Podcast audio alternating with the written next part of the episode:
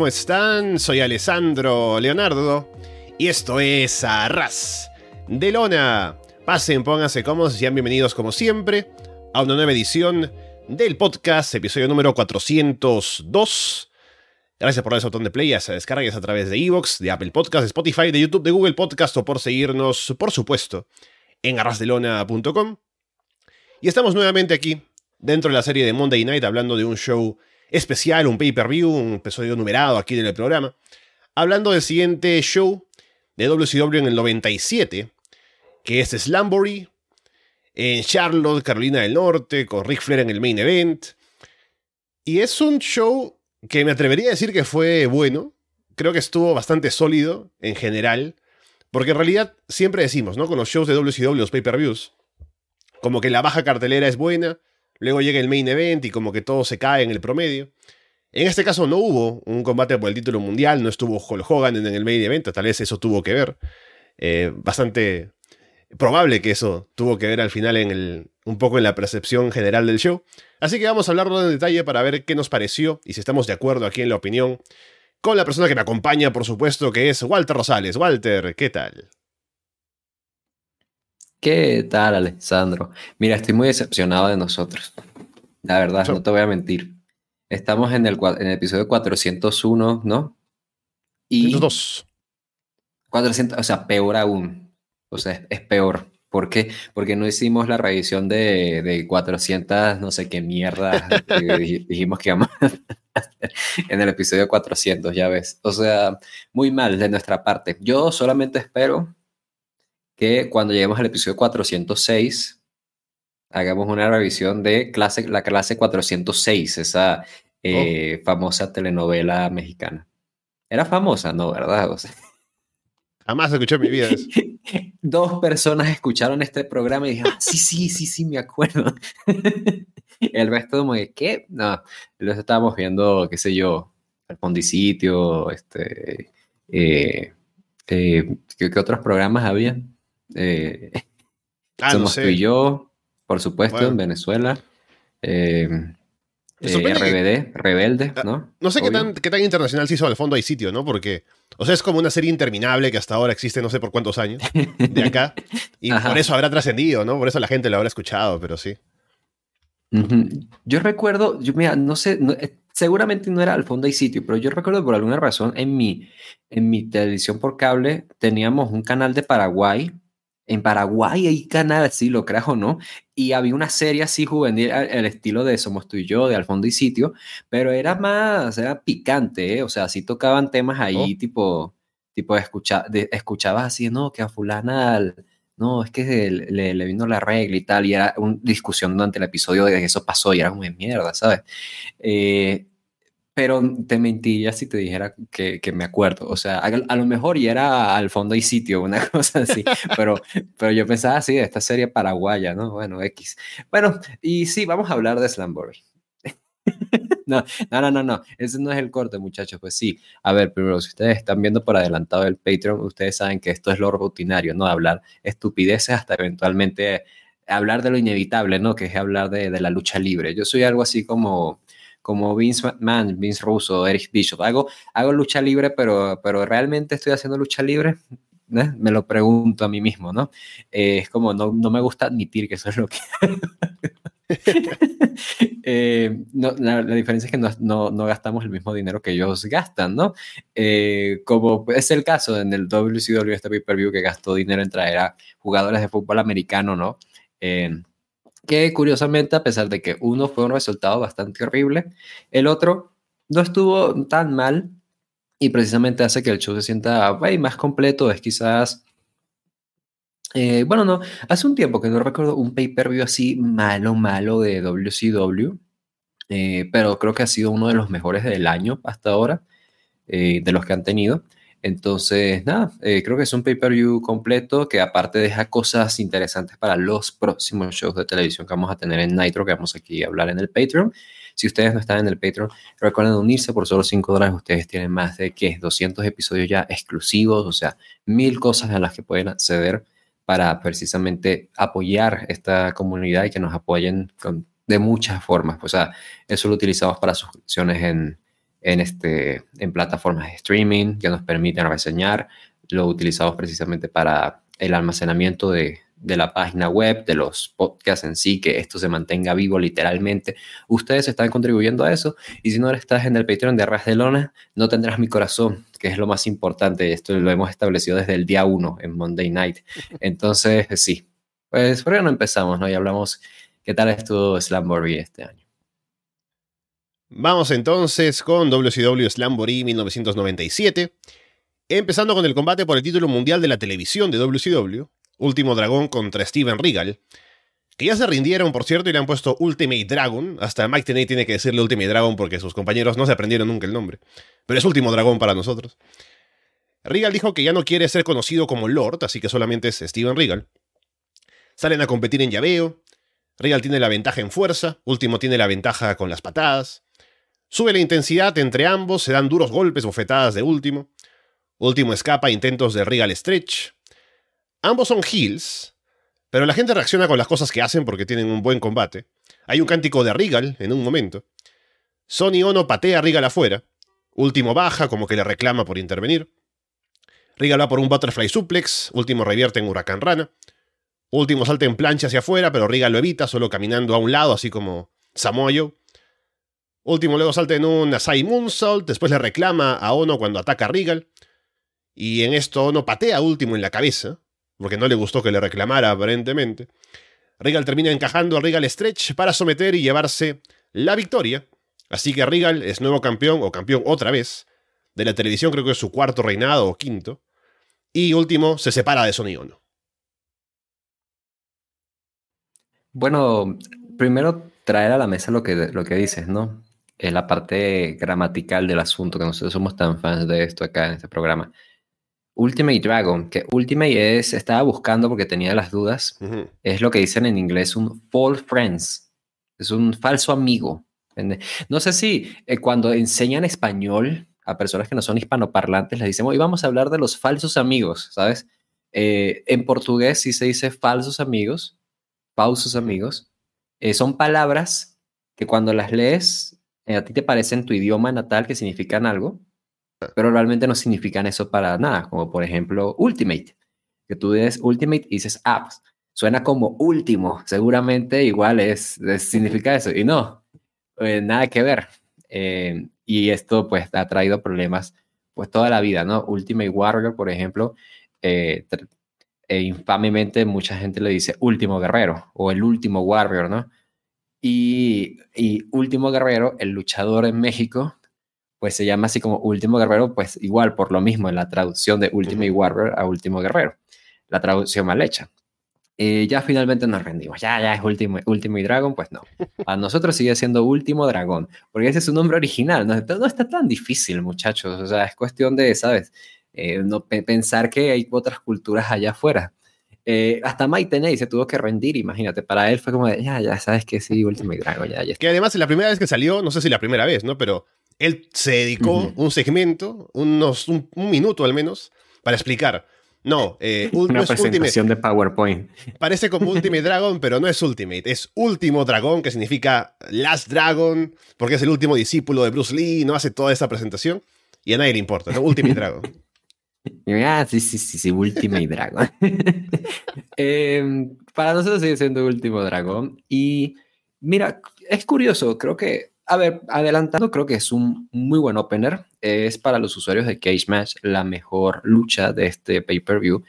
Eh, yo lo que estaba pensando viendo esto es que e, es, curioso porque es una. En el ring es la combinación que uno esperaría que diese este buen combate, pero lo obtuvimos no por el método que nosotros esperábamos dentro del storyline. No voy a explicar a ver si hay algo, algo, de sentido de eso que acabo de decir. Eh, nosotros estábamos esperando que en efecto esta historia por el título de la televisión terminara con, con Rey Mysterio Jr. y Steven Regal, porque era lo que nos estaban contando, que eh, Rey Mysterio Jr. era este pequeño luchador que está enfrentándose a alguien experimentado como Regal, que está su estrategia, su estrategia para poder retener el título era llegar al límite de tiempo en todos sus combates. Entonces llega y, se enfrenta a Rey Misterio que lo lleva al límite y, ¿sabes? Lo, ya parece que lo tiene ganado, ¿no? Pero meten esto de Prince Aokia ganando el título de sorpresa y arruinas por completo la historia. Y luego traes a Último Dragón, quien de hecho defiende el título contra Rey Misterio Jr. para ganarle. Y entonces vuelves a traer de vuelta a Regal a la ecuación en una lucha de Hill contra Hill. Entonces se enfrentan y en, en Storyline no tiene el más mínimo sentido y no siguió ese camino que uno esperaría, pero dentro del ring, la realidad es que Último Dragón y Regal es una buena combinación y uno esperaría que fuese el combate ideal, ¿no? Fue como el combate ideal, pero no fueron los papeles o la historia adecuada para contar esto. Es, un combate bastante sólido, la verdad es que sí. Último Dragón, creo que muchos lo teníamos como en esta noción de que era un luchador high flyer destacado, ¿no? Como eh, un Rey Misterio Jr. Sin embargo, se parece más a un Yushin Thunder Liger. Es un luchador un poco más técnico e incluso él destaca, Dragón quiero decir, por ser un luchador que lucha un poco como estilo Powerhouse, siendo, no es, no, es en tamaño, pero dentro de los Cruiserweights, él es el que lucha como un gigante, ¿sabes? Eh, aparte tiene un manager, entonces trae toda esta vibra de ser luchador extranjero que viene y gana el título, y nadie le va a quitar el título. Entonces es curioso que eso se enfrente ante Regal, pero como vengo diciendo, eh, ese estilo que él maneja se acopla bastante en el estilo de Regal, que de hecho tiene unos buenos intercambios y meten bastante al público al inicio de este show, haciendo que este en efecto sea un buen opener por lo mismo. Eh, he de confesar que morí de la risa cuando había solo pateando a, a, Regal, porque aparte lo patea bastante bien, ¿sabes? Yo creo que aprovechó tener una, una clase bastante rápida con Ernest Miller en, bastidores, porque hace una patada y que ¡wow! y lo hace súper bien. Y es como que, ¿qué acaba de pasar? Dios mío, Sony Ono. Sony Ono se creyó Bruce Lee de, pronto y hace una patada a, Regal. Ya la segunda vez que lo hace no sale tan bien por lo mismo de, que distrae a su, a su representado y demás y termina costándole el combate. Pero te digo, creo que es un combate que termina siendo bastante bueno, es un combate destacado, eh, de los mejores combates que hemos tenido por el título de la televisión en WCW, eh, un muy buen opener para un pay-per-view, y que sin embargo, de nuevo insisto, llega, sigue un camino de, storytelling muy atípico y accidentado, y llegamos aquí y de pronto tenemos que por alguna razón, Último Dragón ahora se separa de Sony Ono. No por alguna razón, obviamente nos lo están diciendo ahí en la cara, porque le costó la lucha y demás, pero me parece tan repentino que uno dice como que, o sea, básicamente el título de la televisión les ha servido para hacer cosas, así como de como storylines este, de, flash, de flashazo, ¿no? Como de, bueno, y, y de pronto llega un novato y gana el título, toma. Y de pronto viene alguien con un manager extranjero y se apodera del título. Ahora el manager se separa de él y es como todo así. Entonces no ha habido esta consistencia en, la, en este título, excepto, por supuesto, Steven Regal, quien es otra vez campeón. Y, ¿sabes? Se confió que Regal va a ser como este luchador que va a tener el título y va a sacar unos buenos combates.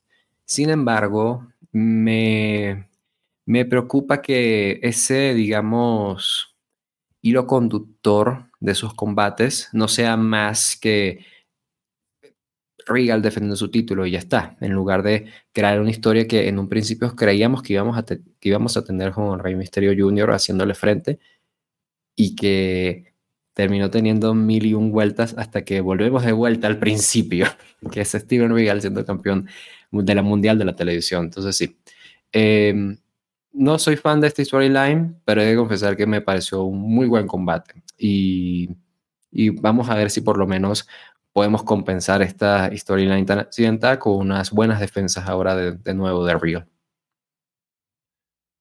Sí, me gustó la lucha. Como ya decimos, fue un muy buen combate.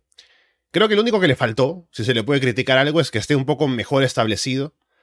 quién es el babyface, quién es el heel, para que la gente reaccionara un poco más con el combate. Pero incluso sin eso, la gente estaba bastante metida, llegaron bien al público, manejaron bien la historia que estaban contando, así que salió bastante bien este combate y ahora con la victoria de Regal. Solamente ahora pensando en lo que vendrá después, eh, veremos qué pasa con Último Dragón ahora sin Sony Ono, es decir, si van a hacer algún tipo de insistencia en esa historia de si es un turno o algo para, para Dragón. Eh, Regal campeón otra vez, a ver si retoman lo de Rey Misterio, a quien veremos más tarde. Pero bueno, creo que fue una, una buena presentación para ambos. Y también pusieron bastante brillo en el título de la televisión, porque no solamente por el combate, que estuvo bueno, sino también por el hecho de que Regal, según decían en comentarios, dice que el único título que le interesa es el título de la televisión, ¿no? Un poco porque es como la, división que se mantiene pura, un poco así, ¿no? Algo para justificarlo, pero hace que se siente importante un título que es como que, que está al fondo de los de WCW para que tenga un poco más de prestigio. Madusa contra Luna Bachón. Aquí, según leí en el Observer, quisieron hacer una jugada con el título de WCW de las mujeres, porque lo tiene todavía Akira Hokuto, ¿no? No perdió nunca el título. Pero querían que lo tuviera Madusa. Solo que el pequeño problema es que Akira Hokuto está en Japón y Madusa está en Estados Unidos. Entonces quisieron hacer una un eh, cambio de título fantasma, ¿no? Como que iban a anunciar que Madusa le ganó a Akira Hokuto en Japón y que ahora es la campeona y darle el título. El problema es que luego como que estaban en una entrevista, me parece, Akira Hokuto le estaban preguntando esto y ella no sabía nada. Tampoco Madusa en otro, en otro momento, como que no sabía nada de la historia de que ella iba a ser la campeona. Así que hubo una controversia, un poco en los medios. Me imagino que más en Japón, ¿no? Que están un poco más atentos a esos temas del kayfabe. Así que en este show salen ahí con eh, sale a luchar Madusa y en comentarios tienen que decir que, bueno, hubo una discusión sobre el título femenino de WCW, de mujeres, que al final eh, Akira Hokuto aún lo tiene en Japón, así que vamos a decir que todavía es la campeona, Madusa no lo tiene, pero es la campeona de nuestros corazones, ¿no? Y es como que, o sea, no hubo combate, ¿de qué me están hablando, no? Es como cuando Fujinami y Flair, no sé si, si te acuerdas de eso, alguna vez lo vimos bueno, no lo vimos dentro de Monday Night, pero sé que alguna vez lo llevamos a hablar, eh, de que, eh, pues técnicamente, Tatsumi Fujinami ganó el título mundial de NWA a, pues, creo que era el, de NWA, según yo, a Ric Flair.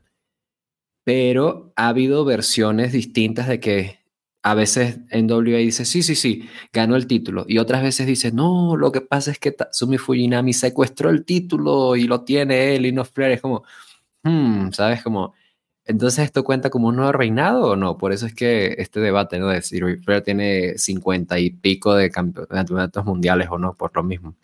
Em, algo así también llegó a pasar con, ¿sabes con quién? Lo llegamos a hablar con, ay, Qué estúpido, ¿cómo se me va a olvidar? ¿Jack Veneno? ¿Sí? Mm. Eh, era Jack, ¿verdad? Me van a crucificar en Dominicana. Eh, que hablamos en Off Topic, la película eh, Veneno, primera caída, el, relámpago de Jack, era Jack Veneno, ¿ves? Ya, eso, justamente. Fue algo así de que él ganó el título mundial de NWA, pero NWA no lo reconoció, entonces, ¿sabes? igual hicieron lo mismo en Puerto Rico, en todos lados. Eh, ¿Y qué decirte? O sea, la división de mujeres de WCW es...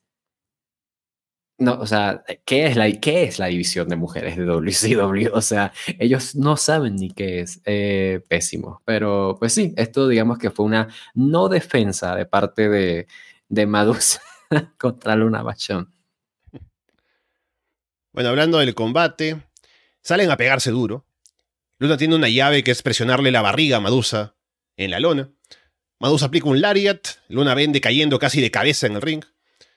Luna salta en un splash desde la tercera cuerda, pero Madusa esquiva. Y Madusa termina aplicando un German suplex con puente para llevarse la victoria, en un combate corto pero que estuvo sólido.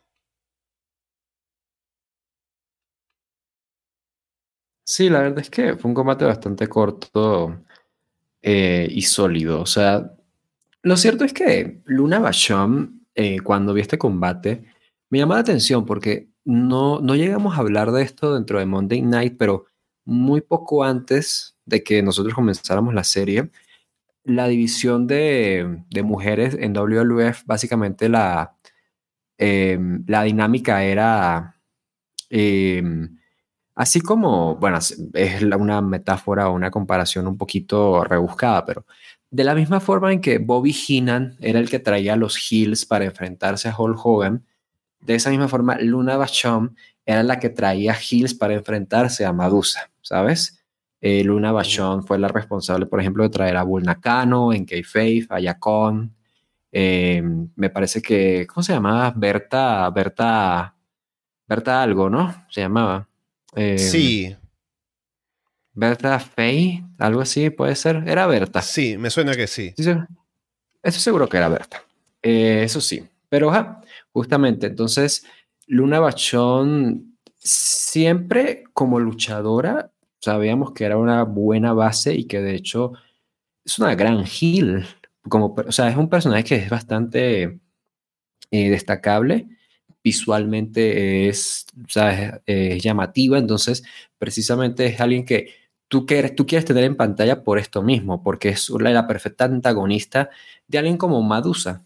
Eh, en el reino de esta ocasión, por ser un combate bastante corto, no se pudo armar para que sea este, eh, este escenario en el cual una Bachón pudiera tener o pudiese tener algo eh, muy grande con Madusa.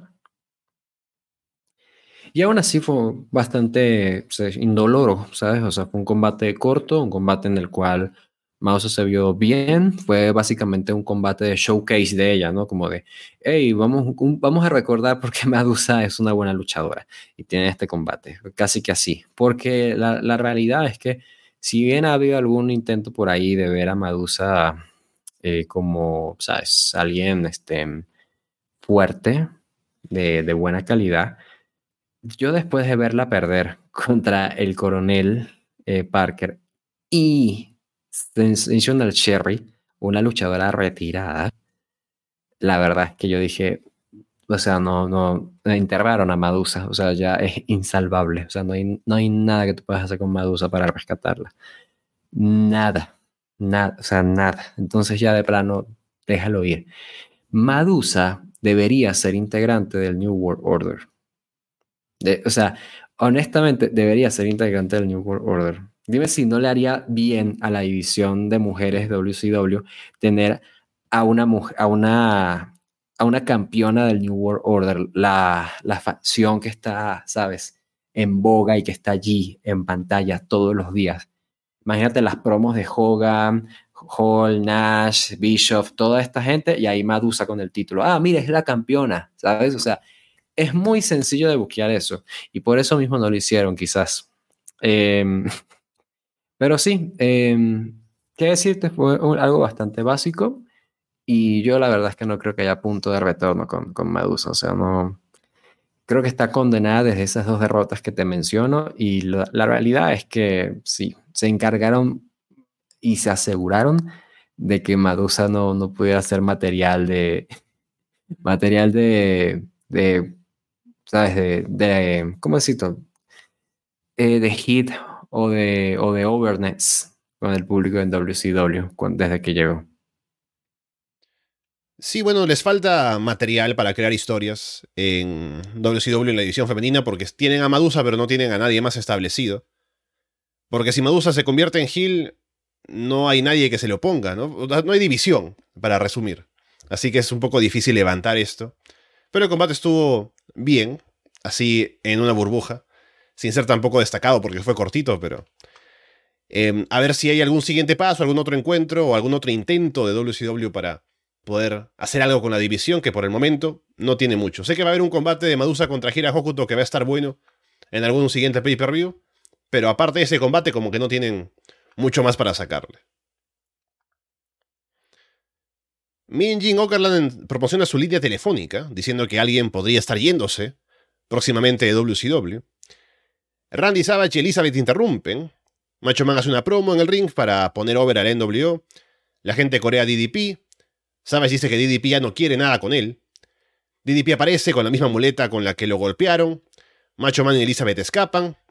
Eric Bishop viene para llevarse a Savage. DDP provoca a Macho Man, le dice que si no quiere luchar, seguro que tiene un compromiso previo. Sabe que no es con Kimberly. A lo mejor ni es con Liz.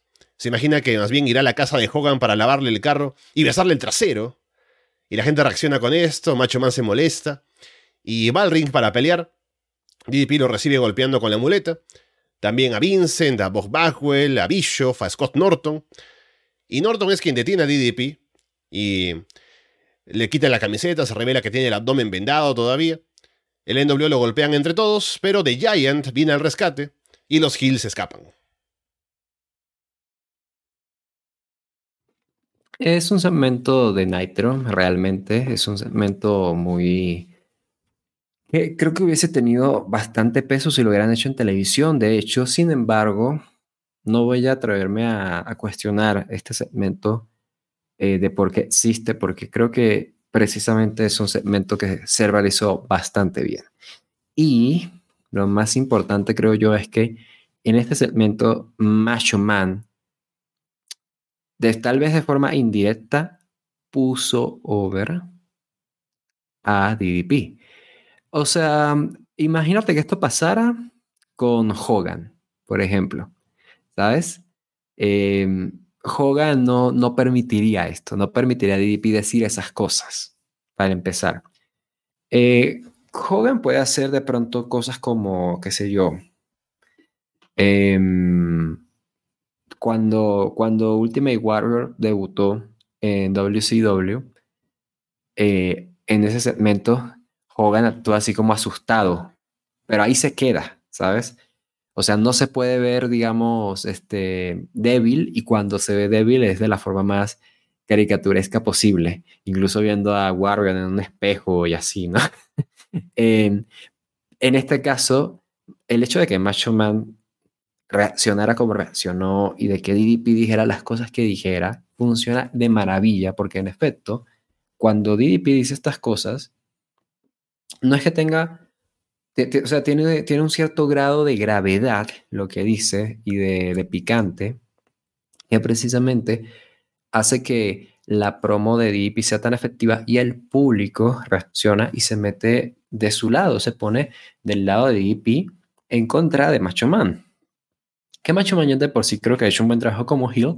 Sin embargo, esto aporta muchísimo porque precisamente están apoyando a DDP, pero es que no solamente están apoyando a DDP, sino es como de wow, lo que, lo que le acaba de decir a Macho Man, ¿sabes? Reconociendo la figura que es él. Entonces, no sé, es un segmento que me dejó una muy buena impresión y tengo ganas de ver más y más combates de estos dos. Em, solamente espero que, bueno, pronto ya podamos volverlos a ver en acción, primero que nada, y también que, aunque este segmento estuvo bien, me gustaría ver una más, una mayor variedad en cuanto a, estos segmentos justamente y ver una dinámica más allá de alguien desde el, ring le dice a alguien en el público o en, la, o en la entrada algo y la otra persona responde. O sea, creo que se pueden hacer más cosas con DDP y con Macho Man. Eh, y espero que así termine pasando, porque es una realidad que hasta ahora ha estado bastante bien con lo, con lo simple que ha sido. Sí, así como dices, fue un segmento de Nitro metido ahí en un pay-per-view, que no estuvo mal, estuvo interesante, creo que lo llevaron bien, como dices, Macho Man dejó bien parado a DDP. Y es más, el segmento estuvo fuerte al punto de que el público estuvo bien metido, estuvo respondiendo bastante. Y tanto así que también estaba algo eh, aún con ese hype que afectó al siguiente combate, como cuando pones un combate que es bastante fuerte y luego el siguiente sufre, porque el público ya gastó un poco sus balas en el anterior. Le pasó esto al siguiente combate luego de este segmento, porque estuvo eh, bastante llamativo para el público en vivo. Y el combate es Rey Misterio Jr. contra Yuji Yasuraoka, que vemos por primera vez, que según dijeron estuvo en otros programas de los eh, secundarios de WCW aparentemente y causó una buena impresión pero no lo habíamos visto en televisión, en Nitro, así que aquí lo vemos por primera vez en Monday Night. Hacen llaveo al inicio, tienen algunos problemas para meter al público, como decía luego del segmento anterior. Rey saca a Yesuraoka del ring, va a saltar hacia afuera, pero el referee se pone en su camino, y Rey termina saltando por encima del referee en un tope con giro. Rey salta a la tercera cuerda, pero Yasuraoka lo atrapa con una patada giratoria en el abdomen. Yasuraoka domina, ataca el brazo izquierdo de Rey. Yasuraoka toma a Rey del brazo y salta por encima de la tercera cuerda para lastimarlo afuera. Yasuraoka luego salta sobre Rey afuera, pero la cámara se lo pierde. Rey salta en un splash desde la tercera cuerda. Yasuraoka esquiva, aplica un doble arm DDT, pero cuenta en dos. En un momento sale mal un spot de estar lanzándose a una esquina, ¿no? Como que no se coordinan si va a revertir o no y terminan ahí un poco em, tropezando o no se ve fluido y la gente también ahí un poco que también les pierde la paciencia que no les quedaba poca. Y bueno, Rey al final aplica la Springboard Huracán Rana para llevarse la victoria y se responde el público para la victoria de Rey Misterio. Pues obviamente cuando veo a Yasurabo que me pongo a pensar, hmm, este tipo no me suena. ¿Quién será? Pues busco, investigo y veo que es alguien que estuvo en el dojo de, eh, ¿cómo se llamaba? Ay, me va a matar Jim. Sports Wrestling S, así se llamaba. Eh, super, super Wrestling, Super War of, of Sports se llamaba. E, era SWS. Ay, Dios mío. Jim me va a matar. A ver, voy a. Ya, ya, ya, ya, ya, ya, ya, ya, Jim, tranquilo. Super War of Sports. A mí se lo había dicho bien. Muy bien. Eh, y se entrenó con Genichiro Tenryu y tuvo una carrera bastante, bastante corta. De hecho, o sea, de hecho, su, su último título fue el título de parejas junior, heavyweight, de Wrestling and Romance, la promoción de Tenryu, la de War, que en efecto tenéis, nos dicen comentarios que de ahí salieron talentos como el propio Misterio, eh, Chris Jericho y demás. Y adivina con quién fue campeón de parejas Junior Heavyweight, sino con Tomohiro Ichi, quien todavía está luchando y está pues una buena reputación en New Japan Pro Wrestling. Pues se me ocurrió mandarle un mensaje a Gin diciéndole, hey Gin, este, pues, ¿quién es Yasuraoka? Porque tuvo una carrera tan breve y, me dice, esto fue como en la madrugada, ¿no? Algo así. Y me dice, me encantaría, o sea, voy a, voy a decir, oh, bueno, tengo, tengo el WhatsApp aquí. Sí, perfecto. A ver, vamos a decir qué me dijo Guin exactamente. Me pone, me encantaría hablarte sobre las bondades de la breve pero interesante carrera de Yasuraoka y de la generación de juniors de la que salió, pero estoy en el trabajo comenzando la jornada. Y yo le dije, no, yo grabo hasta la noche de aquí, te tienes más de 12 horas. Y entonces, entonces perfecto. Y ese en efecto fue su último mensaje. Así que con base a lo que me dice Gin, con base a lo que me dice Gin, he de decir que ella Surako tuvo una carrera breve pero interesante. Y ahí lo dejaré. Eh, con respecto al combate, creo que es un combate eh, bien, o sea, es un combate que en verdad cumple. Yasura Okat es un buen base para Rey Misterio, sin embargo, no me pareció tampoco un base em, o un, luchador necesariamente muy llamativo, que tuvo unas combinaciones así muy fuertes con él. Eso sí, creo que para ser un luchador japonés se atrevió a hacer combinaciones que nada más les habíamos visto antes a Misterio con otros luchadores mexicanos, como el doble tope suicida, ¿no? De pronto que uno esquiva y otro responde con un tope. Ese tipo de cosas creo que hablan bien de él. Eh, me doy cuenta de que el tipo es, un buen atleta. Eh, no me pareció aún así, pues, sobresaliente, digámoslo. Entonces, vaya, creo que fue un buen base. Eh, es un combate que está tirado allí en, la cartelera simplemente para tener al misterio y tener un combate así de este estilo dentro del show y poco más, realmente. El público responde bien con misterio aún. Es una pena que no lo hayamos tenido aquí en un combate por el título de la televisión. O sea, él debería estar en esa posición, ¿sabes? Eh, pero finalmente, pues al menos es un combate en el cual estamos viendo a, Misterio destacarse, acompañado de alguien que lo ayuda a hacer eso, y termina siendo un buen combate. Entonces, bueno, eso al menos me quedo, aunque me hubiese gustado saber más de la breve pero interesante carrera de, de, Yuji Yasuraoka, aunque bueno, ya lo escucharemos en algún momento con, con Gin, ¿no? Sí, fue un buen combate, solamente que el público no estaba muy metido, como digo, eso le afectó algo, pero lo que hicieron en el ring estuvo bueno. También me dio curiosidad lo de Yasuraoka viendo un poco los datos, que fue campeón de parejas en War con Tomohiro Ishii, como dices, y también con Lance Storm. Así que curiosamente. Y tuvo una corta carrera de 7 años, así como The Rock originalmente tuvo 7 años de carrera nada más. Em, y estuve averiguando, o quise averiguar por qué se retiró porque me parecía raro, ¿no? Se lesionó, ¿qué pasó? Porque parece que estaba teniendo éxito y podría haber llegado a hacer más cosas. Y solo en la Wikipedia al menos dice que se retiró para ser mecánico, ¿no? Porque era su pasión y, y nada más. Así que a ver si nos confirma algo del bueno de Yasurak. Glacier contra Mortis. Mortis se lanza a atacar al inicio, va por la rodilla izquierda. Mortis domina, llama a Wrath para que venga ringside. Glacier se recupera, pero Wrath se mete a golpearlo con el cetro de James Vanderberg y el combate termina en descalificación. Siguen golpeando a Glacier luego del combate. Mortis lo lanza de cara contra las gradas metálicas. Y uno se pregunta durante ese ataque, ¿quién, va a salir ahí a ayudar a Glacier? ¿Saldrá Scorpion por fin? Para ayudar a Glacier, Scorpion de, tienda de, de, descuentos, ¿no? ¿Quién será? Pero no, no es Scorpion, es Ernest de Cat Miller, que aparece ahí a uno con la música esta de, de Call Your Mama, pero sale ahí a lanzar patadas, a sacar los hills del ring, así que ya tiene un aliado, Glacier, que es Ernest de Cat Miller, que lució bien además en sus patadas, ¿no? Dicen que es campeón de karate y qué sé yo.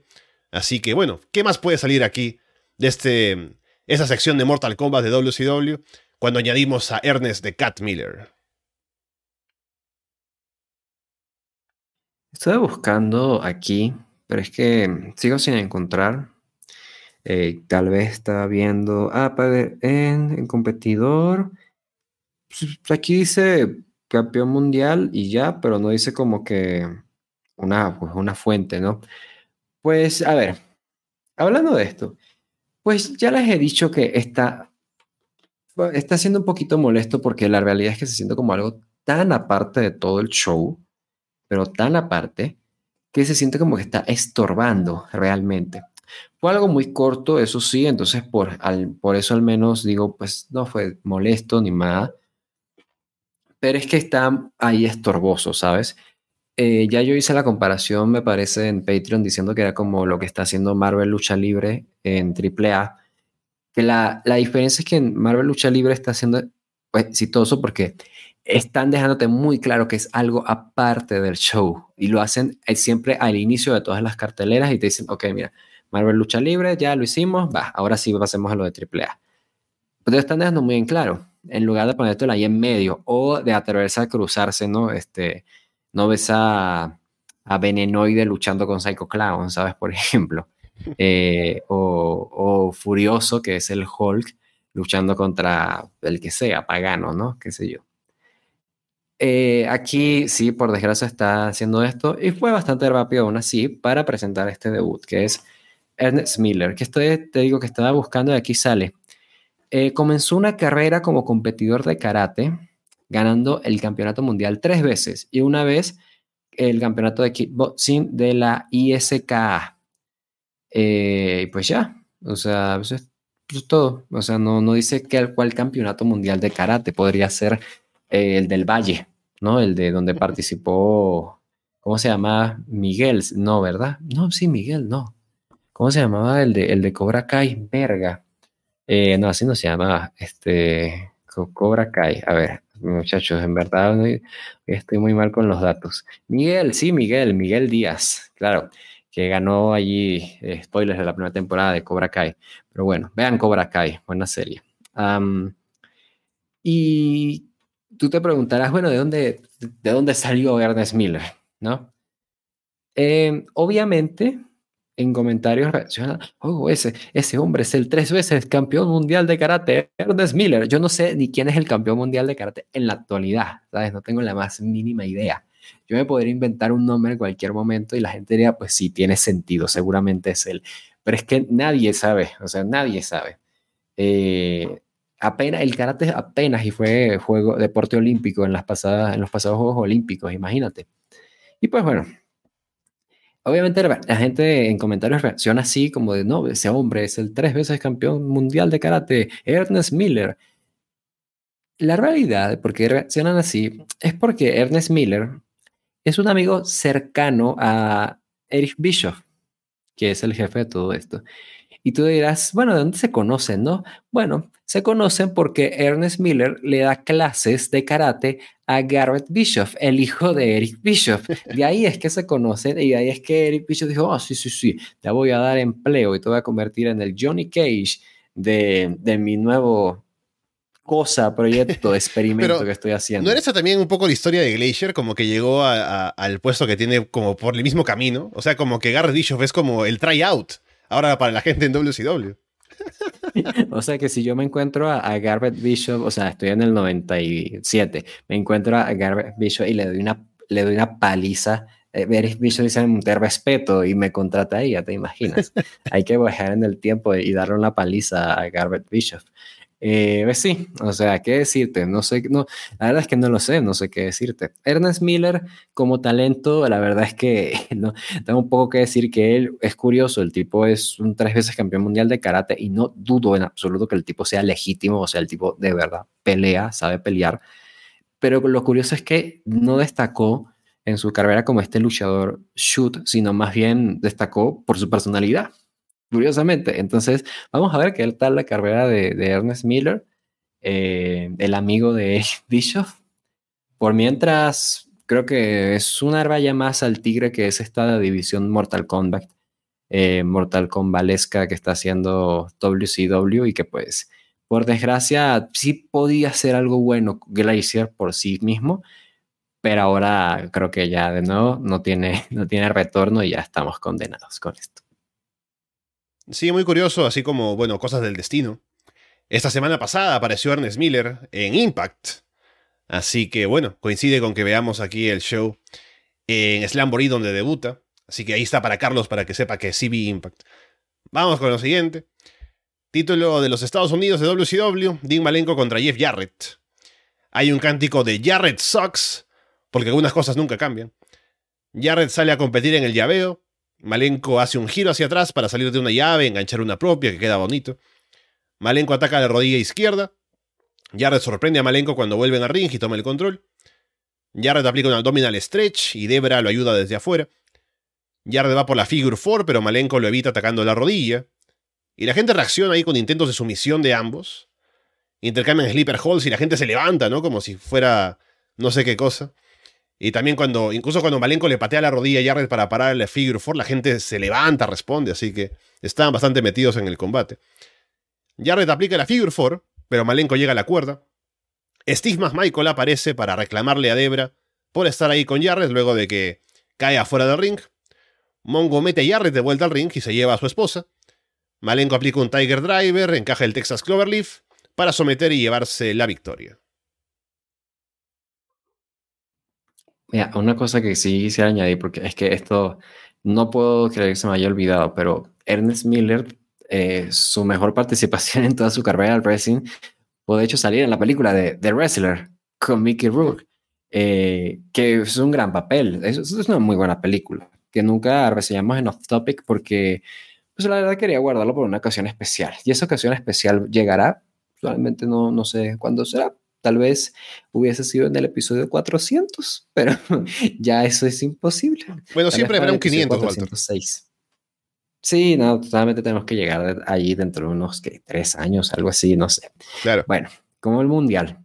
Y pues bueno, em, en cuanto a esto, curioso, porque yo recuerdo alguna ocasión que yo llegué a hablar de un combate entre Chris Benoit y Jeff Jarrett y recuerdo que dije que me pareció una combinación interesante porque em, en mi cabeza hacía más sentido que Jarrett fuera el luchador babyface y Benoit el heel en lugar de como lo estaban haciendo al revés. Y, ¿sabes? Aquí viéndolo, no me pasó lo mismo con, con Malenko y con Jarrett. De hecho, yo dije, sí, Malenko claramente tiene que ser el babyface en esta combinación porque no veo a Malenko interpretando este, a este heel dominante, malvado sobre Jarrett. Y mucho menos hoy en día que Jarrett tiene tanto hit al punto de que el público de North Carolina le dice Jarrett Sus. Hay, un constantemente. Es como que en verdad algunas cosas nunca cambian. Y, ¿sabes? No sé si esto es bueno o malo. Porque ese es el problema de cuando la gente abuchea a alguien, ¿sabes? el, booker dice, ah, pero tiene hit. Mm, sí, sí. Entonces es bueno, en vez de entender que es go away hit. Así pasa, por ejemplo, bueno, por Dios, así hizo su carrera los tirantes, ¿sabes? Tirantes padre e hijo, o sea, literalmente ellos viven de eso.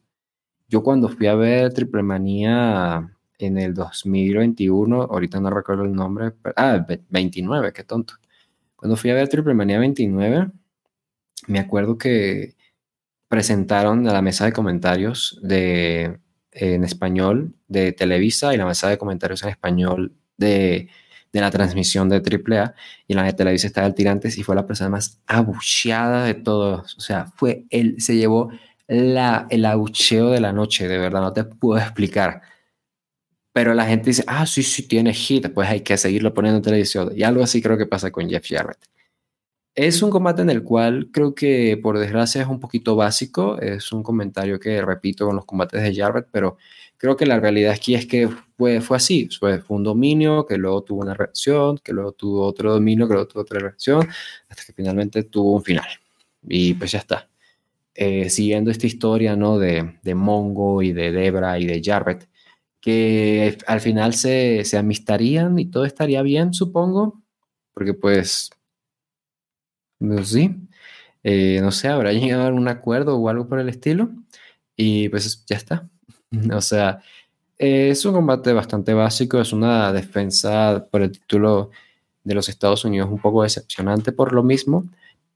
Aún así, Dean Malenko se sigue viendo fuerte, creo que él ha sido bastante consistente y vaya, creo que por lo menos eso es algo positivo que puedo sacar de aquí. Sí, yo sí voy a decir que fue un buen combate. Creo que lo llevaron bastante bien, metieron al público, que es lo más importante. Así sea con el tremendo hit de Jarrett, ¿no? Pero lo manejaron bien. Y reaccionaba la gente con los falsos finales. Así que hubo buen ritmo. Lo único malo es el tema del storyline que está por fuera. Porque ya hemos visto semana a semana en Nitro que con los Horsemen, una semana se pelean, la otra se amistan, después Mongo y Jarrett hacen equipo.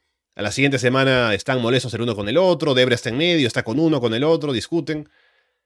Y ahora, como que se superaron a sí mismos y en el mismo show hay un conflicto y luego hay una, una reconciliación sin ninguna explicación, ¿no? Porque así es la relación de Mongo y Jarrett aparentemente. Y a qué importa, ¿no? Que sea así. Luego tenemos eh, un deathmatch. Chris Benoit contra Ming. Y el deathmatch aquí significa que solamente se puede ganar por knockout o sumisión. Y es un combate que en concepto está bastante bien. O sea, aparte siendo Benoit y Ming, ¿no? Con, con lo que pueden hacer. Pero el referee lo arruina, para mí al menos. Ahora le voy a explicar por qué. A ver, Ming lanza a Benoit en un belly to belly suplex, pero Benoit luego le devuelve un German suplex, impresionante por el tamaño de Ming. Y a ver, lo que digo es que no hay descalificación. Solo knockout o sumisión. Pero el referee se la pasa contando cuando alguien está fuera del ring para que vuelva, cuando están en las cuerdas para que uno suelte una llave, no o sea, como amenazando con descalificarlos, cuando no hay descalificación. Así que eso es algo que eh, me parece que arruina el combate. Y también en comentarios se pregunta Bobby Heenan, ¿no? Por ahí como que, ¿por qué está contando el referee, no? Y dice Tony Giovanni un poco para cubrirse, ah, por costumbre, ¿no? Pero igual como que le quita esa intensidad al combate que podría haber tenido si nos vendiera el referee también, que no hay descalificación.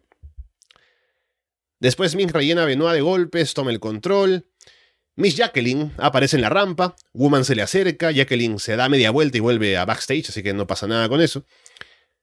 Otro detalle del referee, que tampoco me gusta, es que para determinar que alguien ha quedado noqueado, tiene que hacer una cuenta de 10 cuando están en la lona, ¿no? Así como si fuera un last man standing pero no hace muy clara la cuenta, ¿no? Como que cuenta para, para él mismo, ¿no? Y para él y para los luchadores, como que uno, dos, tres, o sea, no para el público, que sería lo más importante, ¿no? Para que la gente se meta, para que cuenten también como harían ahora en ese tipo de combates.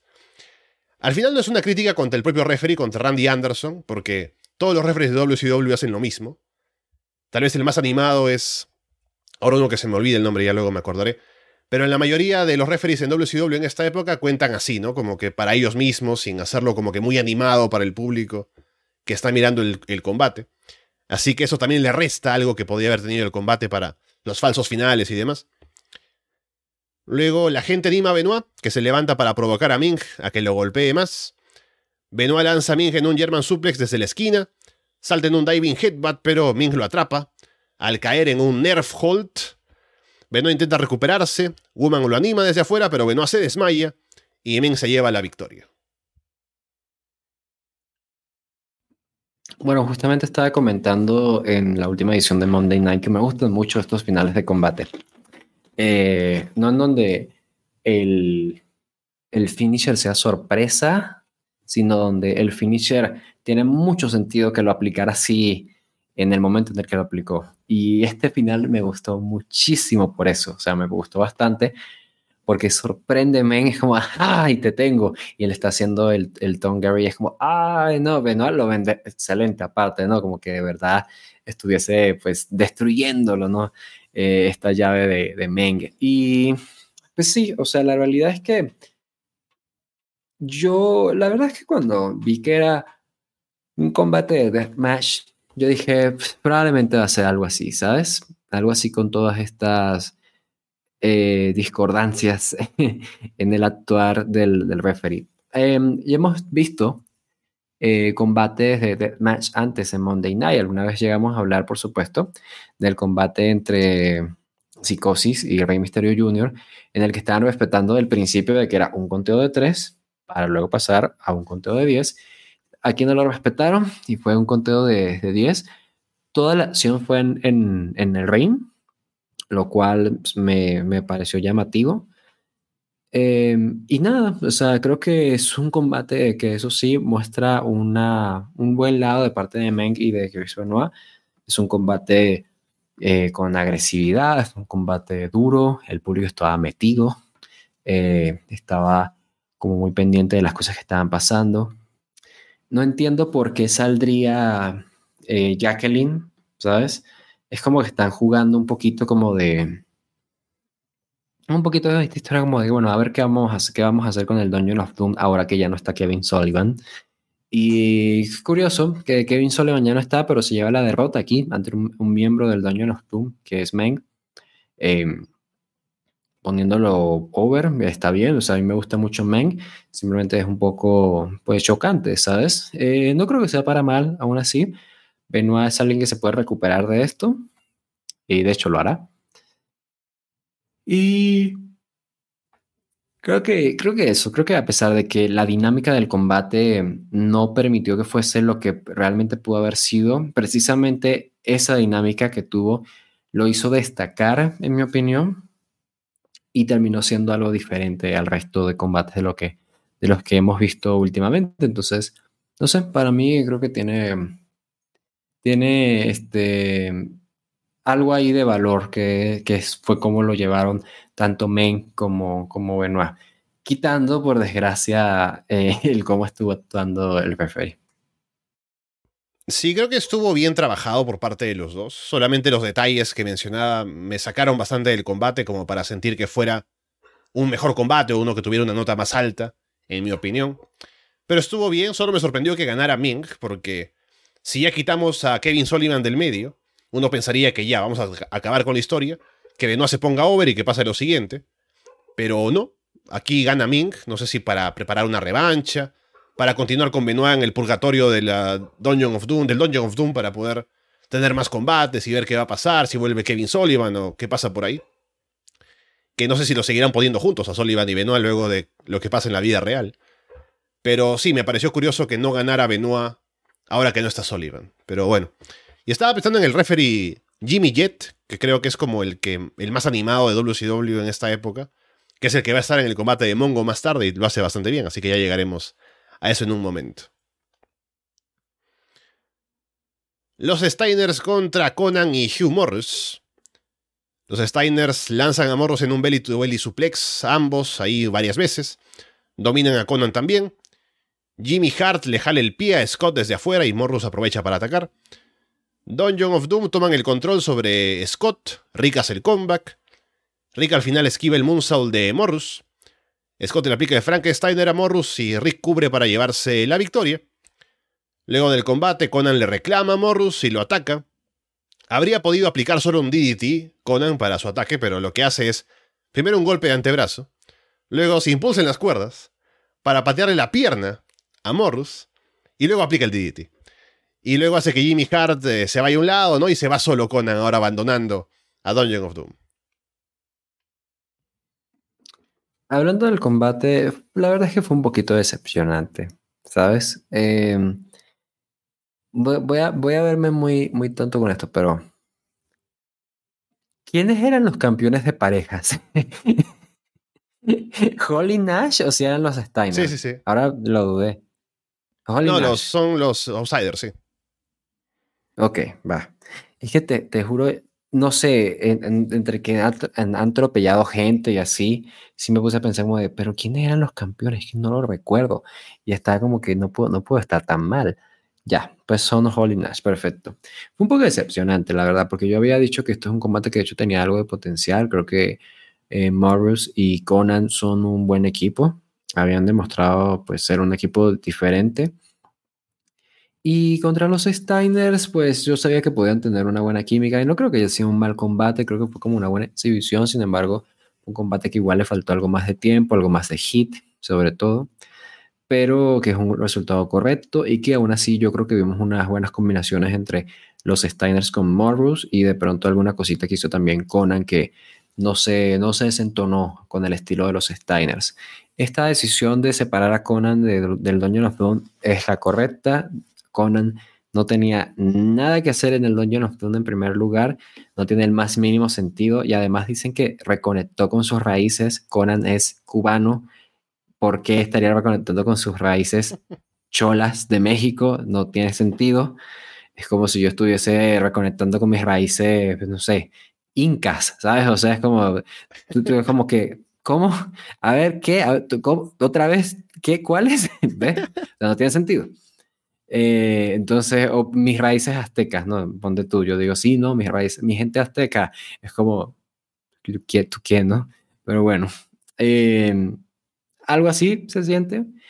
Y ahora que se separa Conan, digo, pues excelente, ya, no más Doña Doom, esto se va, va desapareciendo poco a poco, estoy disfrutando ver cómo las piezas caen de a poco, viendo cómo se destruyen y de forma inevitable, como una torre, como una torre, como una jaula de torre, la que vimos en un Sensor 96, ¿no?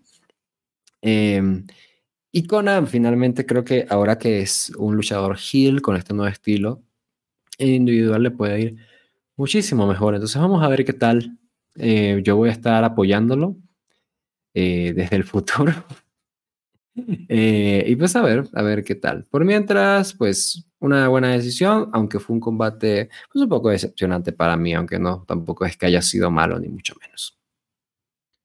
Sí, se sintió que no tenía mucha relevancia realmente porque, o sea, ¿qué planes había con esto? No solamente hacer que los Steiners ganaran, que hace tiempo no los veíamos en un combate así en pay-per-view, de parejas, tal cual, y para que se separara luego Conan, y poco más. Así que poco que sacarle a la lucha en sí, Creo que si la división de parejas en WCW fuera más organizada, que WWF tiene una, una, división que está más limitada, como hemos hablado, pero al menos un poco lo tienen claro en pantalla, ¿no? Como que estos son los retadores, esta es la división, que preferimos no mostrarla mucho, pero ahí está. Y alguien va a ganar un combate, puede retar más adelante y demás. Pero en WCW no está nada claro, ¿no? Porque uno puede salir a retar en un momento, luego no, luego hay combates que ganan parejas y no, no significan nada. Y si hubiera sido más organizada, Conan y Hugh Morris habrían podido tener algo de protagonismo allí porque eran un buen equipo. Pero no. Así que ahora lo importante es ahora que Conan está fuera de Dungeon of Doom, con destino próximo seguramente al NWO. No sé qué tan pronto sea eso. Me imagino que ya para el Nitro siguiente alguna cosa hará para unirse al grupo. Pero bueno, veremos eso y a ver qué le depara lo que queda de Dungeon of Doom, que parece que tiene un poco los días contados. Reggie White contra Steve McMichael, el duelo de los ganadores del Super Bowl y bueno. Reggie muestra que tiene la ventaja en fuerza. Mongo, siendo el veterano, porque un año de experiencia es más que cero, tiene ventaja en el llaveo. Mongo reta a Reggie luego a tener un duelo de embestirse en el medio del ring, así como fútbol americano. Mongo ataca la pierna de Reggie y se burla un poco. Reggie lo reta a otro duelo y salta para que Mongo pase por abajo y se estrelle en la esquina. Mongo se molesta, se quiere ir, pero Gilbert Brown, uno de los compañeros de Reggie en el fútbol aparentemente, lleva cargado a Mongo ahí de vuelta al ring. Reggie aplica una gran dropkick, mejor que Rocky Maivia. Mongo toma a Reggie del brazo, le dice... Esta es la mejor parte del combate, por cierto. Tiene ah, dominado del brazo a Reggie White, ¿no? Y le dice, puede que Jesús tenga tu alma, pero tu trasero es mío. Y apenas dice eso, apenas Mongo dice esa blasfemia, Reggie deja de vender. Y se pone a mirar fijamente a Mongo y como con cara de que qué cosas has dicho. Y ahí se levanta y hace el comeback, ¿no? Porque no se puede meter nadie con, con Jesucristo. Eh, luego Reggie sujeta a Mongo en un doble nerf hold. Mongo le pide perdón, le dice que va a ir a la iglesia y todo, pero le aplica una patada baja, sin que el referee se dé cuenta. Mongo luego hace como Ric Flair, le bloquean una figure four, se sube a la esquina para que Reggie lo lance a la lona. Reggie le aplica un suplex a Mongo y remata con un splash, pero Debra distrae al referee. Mongo intenta golpear con el maletín, pero Gilbert Brown se lo quita desde afuera.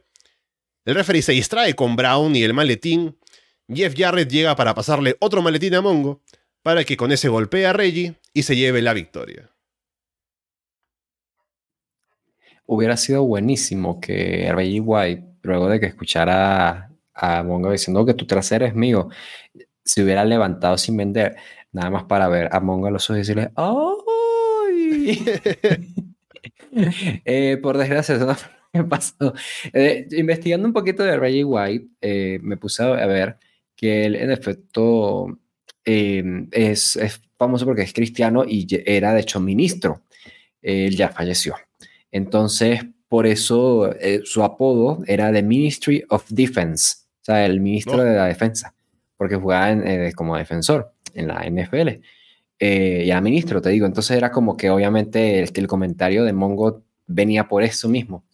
Eh, y yo insisto porque, o sea, tienen que dejar de decir eso del trasero, no está bien, muchachos. Y por otro lado, ok, eh, ¿sabes cómo, la gente critica a, a Dominic Misterio? diciendo de que ah, Dominic Misterio es muy malo. Es como, tú viste el primer combate de Dominic Misterio. El primer combate profesional de Dominic Misterio fue sin público, ok, es justo, fair enough, pero fue en un SummerSlam contra un ex campeón mundial de WWE y el tipo y tomó cosas como una superplex en su primer combate. Reggie White compáralo en su primer combate y se nota que el tipo apenas hizo algo de entrenamiento en el wrestling, apenas, o sea, y por eso cuando tú tienes tu primer combate en el wrestling, no tomas unas semanas de, entrenamiento y ya, o sea, tomas un buen tiempo para prepararte. Hay gente que es un, es un talento natural porque son atletas, ¿no? Y al final del día pueden armar un combate eh, basándose en spots que ellos saben aplicar, como es el caso de, eh, bueno, Logan Paul, por ejemplo, ¿no? Que el tipo es un buen atleta, lo pones a entrenar wrestling, armas un combate eh, armándolo con spots que él sabe aplicar y tú dices, ah, pues fue una buena, una buena presentación de parte de él. Pero al final, esa experiencia de armar un combate y de improvisarlo y yéndolo así, haciéndolo en lo que va transcurriendo, eso solo te lo da, pues, pues eso, la experiencia. Es algo que Logan Paul no tiene. Estoy viendo en este caso el de Reggie su primer combate y se nota muchísimo que no tiene nada de entrenamiento, porque precisamente creo que ni siquiera tomó un solo bomb en todo el combate. O sea, el, el, se limitaron a hacer cositas de fútbol americano y ya está. O sea, porque es lo que saben hacer. Y Mongo, Dios mío, es como, de verdad estamos poniendo a Mongo como si fuese el final boss, o sea, el gran veterano. Ah, Dios mío. O sea, por algo, Van Van Bigelow fue el elegido para poner over a Lawrence Taylor en WrestleMania 11, ¿sabes? Porque el tipo es un buen worker y iba a poder hacer trabajar y hacerlo ir bien a Lawrence Taylor. Em, pero no, no, no podías poner a cualquiera. Y aquí se nota la diferencia cuando pones a un cualquiera. Eh, pésimo combate, o sea, eh, no, o sea, creo que ni siquiera el hecho de que cante el You Think You Special, ah, ¿cómo se llama? My Way de Lim Bisky va a hacer que, que este combate mejore. Y, y, sí, o sea, no sé, no sé qué decirte. Es, es un combate decepcionante. Es un combate decepcionante. Eh, y para colmo, hacen esto que tú mismo dices de que de, de pronto Jarrett y Mongo son amigos. Entonces, ¿por qué, por qué, estaban, ¿por qué le costó el combate a Jarrett antes? O sea, entonces no les importaba ganar el título de los Estados Unidos, pero sí les eh, importaba ganar contra Reggie White. O sea que fingieron un combate en el que perdieron el título de los Estados Unidos para hacerle trampa a Reggie White. O sea, los juegos mentales, ¿no? O sea, no tiene el más mínimo sentido los juegos mentales. ¿qué, qué, qué, grupo tan pésimamente buqueado. O sea, no, no tiene sentido. Pero bueno, está bien, está bien. Hay que ser pacientes. Fue el primer combate de Reggie White. No me voy a enloquecer. No voy a meterme con Jesús. Eso sería blasfemia. Yo no, no haría eso. Eh, y nada más espero que no me toque volver a ver combates individuales de Mongo que sean presentados con este hype que ciertamente no merece. Sí, bueno, yo esperaba que fuera un desastre. Y lo fue pero me divertí, así que no voy a darle una nota tan negativa al combate. Que tuvo lo suyo para lo que era, o sea, ¿qué se podía esperar de un Mongo contra Reggie White? Que no sé si habrá más combates de Reggie White. Tendría que ver en Cage Match si hizo algo más. Pero para su primer combate, no voy a decir que lo hizo bien, pero tampoco estuvo horrible. La gente estuvo metida, eso sí, porque, bueno, me imagino que la mayoría allí conoce a Reggie White, es una leyenda, es el ganador de Super Bowl y todo eso, así que les llamaba la atención verlo luchando contra Mongo además. Entonces, no fue un desastre, o sea, no fue un fracaso en el sentido de que el público estaba aburrido, encima fue un mal combate y nada, dejó algo al menos. la anécdota, las risas no faltaron, así que poco más que decir del combate, pero no, no, no fue como un punto tan negativo, me parece, en el show. Vamos ahora sí con el main event, combate sin descalificación. Rick Flair, Roddy Piper y Kevin Green contra Scott Hall, Kevin Nash y Six. Presentan al equipo del NWO como el Wolfpack. Piper viene con el muslo derecho vendado. Es sin descalificación, pero hay tags. Flair empieza con Six. Six derriba a Flair varias veces, se pone a hacer el pasito, pero Flair lo tumba con un chop al pecho. Flair derriba a Six y Hall, también le da un chop a Nash en esquina, pero Nash no cae, sino que como que se lo queda mirando a Flair fijamente. Green entra a luchar con Hall y se pone a hacer lo que aprendió en el entrenamiento, ¿no? lanzarse al piso, hacer giros, para impresionar a Hall. Hall le da el taja a Nash para que luche con Green. Green tiene su momento de derribar a Nash, lanzarlo en un body slam, golpear también a los otros dos. Hall luego pide a Piper. Piper entra a rellenarlo de golpes.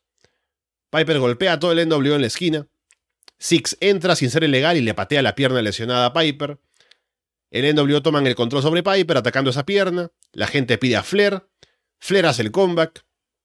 Flair a tener un crossbody desde la esquina, pero Hall lo atrapa para lanzarlo en un y slam. Dominan a Flair.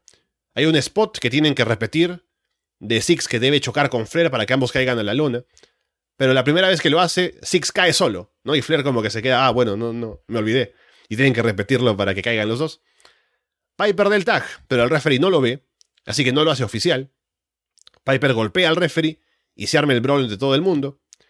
Flair le aplica la figure 4 a Hall. Nick Patrick entra para reemplazar al referee. Piper tiene a Nash en el sleeper hold. Green lanza a Six en un power slam. Y en, la figure 4 Hall pone los pies, los hombros en la lona. Y Patrick cuenta 3 para la victoria de Ric Flair, victoria limpia sobre el NWO. Y celebración en Charlotte con la victoria de Ric Flair que regresaba luego de la lesión.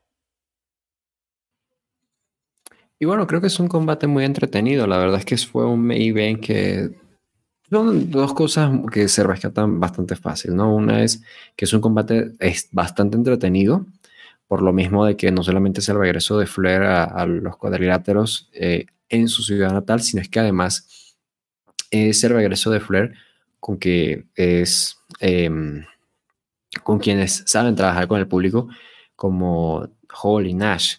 Eh, llegan a ser un poco caricaturescos, pero es que precisamente creo que es la dosis perfecta para meter al público y convertirse en los heels ideales frente a los héroes de la ciudad, ¿no? Em, viendo el combate, además, también lo que me pongo a pensar es que sí, es un combate entretenido, pero es que además es un combate en el cual el New World Order cede y son derrotados de forma limpia. ¿Quién lo diría, no? Eh, no pudieron derrotar al New World Order Macho Man, Slugger y Steen, pero sí lo derrotan a Ric Flair, eh, Roddy Piper y Kevin Green. Y la verdad es que, te digo, fue un combate, insisto, pues bastante fuerte. El público estuvo muy metido, entonces eso creo que ayuda bastante, sin duda. Em, hay combinaciones que ciertamente están hechas simplemente para el público en vivo y ya, pero se trasladan bien a la pantalla pese a todo. Kevin Green es alguien que se, se le ve bien, él sí que ha tenido más entrenamiento en el wrestling que Reggie White. Eh, y termina teniendo una actuación bastante decente, no, no es para nada como para hacerlo campeón mundial, ni mucho menos, pero es alguien que por lo menos está cumpliendo con esto y pues el público se pone muy de, parte de él, entonces eso está bastante bien, te digo. Eh, y nada, o sea, creo que me pareció un, buen combate. Curioso que la, la, idea original de esto fuera que Kevin Green hiciera el tour sobre Flair y Piper, para venirse al New World Order. O sea, de verdad que estaban pensando Kevin Green, el héroe de la ciudad, haciendo el tour para enfrentar, para acostarle la lucha a Rui Flair en su regreso en Charlotte. O sea, el tipo no es, estúpido. Él sabe que se gana la, vida, la vida de ser el héroe de, las, de los Carolina Panthers, Panthers. Entonces es como que, por Dios, muchachos. Pero bueno, Creo que fue un combate bueno, un combate entretenido, insisto, un combate que estuvo divertido. Y en verdad rescato mucho esto de que fue un combate que no tuvo, aparte, intervenciones de nadie, como no, no se llenó de sobrebuqueo, ni de, ni de intervenciones y demás. Entonces, eh, bastante sorpresivo. Em, eh, en esta época en la que Hogan es campeón mundial, pero va a estar haciendo cosas de, de películas y así, pues están un poco, pues poniéndose creativos para hacer cosas de este estilo y hasta ahora lo han estado haciendo bien. Creo que en este caso, pues terminaron haciendo un combate que dio buenos frutos y a ver en todo caso qué tanto pueden seguir estirando esto sin la participación de Hogan en los pay-per-views. Pero por mientras he de decir que fue un, un, un pay-per-view bastante sólido con unos puntos bajos un punto bajo muy marcado y algunos puntos medio me. Sin embargo, fue un combate que se mantuvo, fue un evento que se mantuvo bastante sólido, que tuvo eh, unas cosas destacadas, continuó historias, nos trajo pues cosas que estaremos viendo y hablando en los próximos shows de Nitro. Y termina en una nota positiva gracias a que este combate fue limpio y terminó eh, por sorprenderme, porque yo no esperaba que esta rivalidad entre los outsiders con Piper y, Flair se trasladara, se trasladara bien al ring. Yo pensé que iba a ser, pues ya sabes, ¿no? Como una rivalidad con buenos segmentos, pero con pésima acción en el ring, porque nadie iba a querer perder y me terminaron sorprendiendo para bien. Y me alegra mucho eso. Sí, viendo Nitro, semana a semana habían anunciado este combate, o al menos la idea del combate, ya con mucha anticipación hablando de que querían enfrentarse al NWO, Piper y Flair, uniéndose, trayendo a Kevin Green, el reto que incluía a Hulk Hogan originalmente, pero al final no fue así. Y esta idea ya estaba ahí, y le iban promocionando semana a semana. Y con todo ese hype, creo que al final estuvo a la altura de las circunstancias. Por ser Charlotte, por ser el regreso de Ric Flair, la gente estuvo metida. Aparte, durante el combate creo que lo manejaron bastante bien para un poco darle ese fanservice al público, ¿no? De tener al NWO vendiendo tanto contra los babyfaces. Y me sorprendió eso también, el hecho de que el NWO perdiera limpio y además que se vieran tan bien Piper y Flair ahí frente a ellos, como que se vieran claramente superiores a ellos. No sé cómo habrá sido la negociación, si habrá sido tan difícil de hacer como pensar en quién va a vencer a quién, cómo se va a manejar el hit, qué va a pasar con la lesión supuestamente de Piper del, del pasado Nitro. Pero al final no tuvo mucho, o sea, es como que cuando, uno ve el combate, no hay momento en el que uno piense que, ah, bueno, ahí como que hubo alguna molestia, como que no estaban contentos de trabajar uno, uno con el otro, no estaban contentos con poner over al otro equipo ni nada. Todos profesionales, todos haciendo su trabajo y, su, y cumpliendo su rol bastante bien. Entonces, al final, creo que se llevó el combate de la mejor manera posible. Kevin Green estuvo poquito y lo poquito que hizo lo hizo bien. Así que no hubo excesos ahí para que tal vez cogiera el combate por ese lado. Entonces creo que fue un éxito por todos lados. Y aparte se siente como un, un um, acontecimiento el hecho de que el NWO, que es esta entidad que es casi intocable durante los shows de Nitro, y con los títulos y con Hollywood Hogan y demás, perdiera de una manera tan definitiva frente a ese otro equipo. Así que ahora solamente queda ver en Nitro cómo le hacen el seguimiento a esto, si hay una molestia de Hulk Hogan, así como se ha visto antes con el resto del NWO, si hay algún tipo de separación, o si, que es lo más probable, el NWO perdió en el pay-per-view, pero seguramente recuperarán su hit de alguna manera en Nitro para quedar otra vez bien, ¿no? Pero al menos este momento, aislado, al final de Slamboree, estuvo bueno ahí para elevar a, sobre todo, la figura de Ric Flair y de Roddy Piper también. Y a ver qué pasa ahora con el NWO, pero creo que dejó ese momento final y ese combate final una buena sensación de pay-per-view de WCW, que no es muy común, como decía al inicio, porque los main events a veces son la parte que cojea del show. Pero en este caso no fue así. Y cerró un pay-per-view que, si bien no fue destacado, notable ni nada, estuvo divertido, estuvo bien y creo que queda con un promedio bastante alto. Así que bueno, Walter, estamos aquí terminando de hablar de Slamboree en una nota positiva. Lo que debemos, bueno, atesorar, ¿no? Porque no es tan común como decía, con los pay-per-views de WCW sobre todo. Pero veremos cómo sigue esto semana a semana en el Patreon, en Monday Night con Roy Nitro. Camino en WWF a King of the Ring, así que hay un pay-per-view también importante ahora para ellos en el siguiente mes. Y veremos cómo sigue WCW ahora luego de este show que estuvo bastante bien en su show semanal a partir de la próxima semana. Así que, bueno, Walter, un gusto tenerte por aquí. Veremos cómo sigue todo en la guerra del 97. A ver qué tal sigue. Yo, por mi parte, pues sabes que estaremos aquí todavía en Monday Night. Y de nuevo, insisto, la invitación para que se unan el Patreon de Arbas de Lona. Ya saben en lo que esto nos ayuda si escucharon el inicio del programa. Y para nosotros significa bastante. Entonces, vamos a seguir esta ruta. La verdad es que 1997 ha traído cosas bastante, bastante divertidas. Y vamos a ver entonces pues qué tal lo cerraremos por mientras vamos camino hacia otro pay-per-view, en este caso de WLF, y vaya, estamos disfrutando de, del trayecto, ¿no? Y espero que sea el mismo caso con ustedes. Y de nuevo, se unan al Patreon de Barcelona, van a tener todavía más entretenimiento de parte de nosotros y nosotros pues obviamente se los agradeceremos y se los repondremos con mucho más contenido que traemos para ustedes. A todos un abrazo y gracias por su atención. Con eh, todo eso dicho por ahora, los dejamos de parte de Walter Rosales y Alessandro Leonardo. Muchas gracias y esperamos verlos pronto.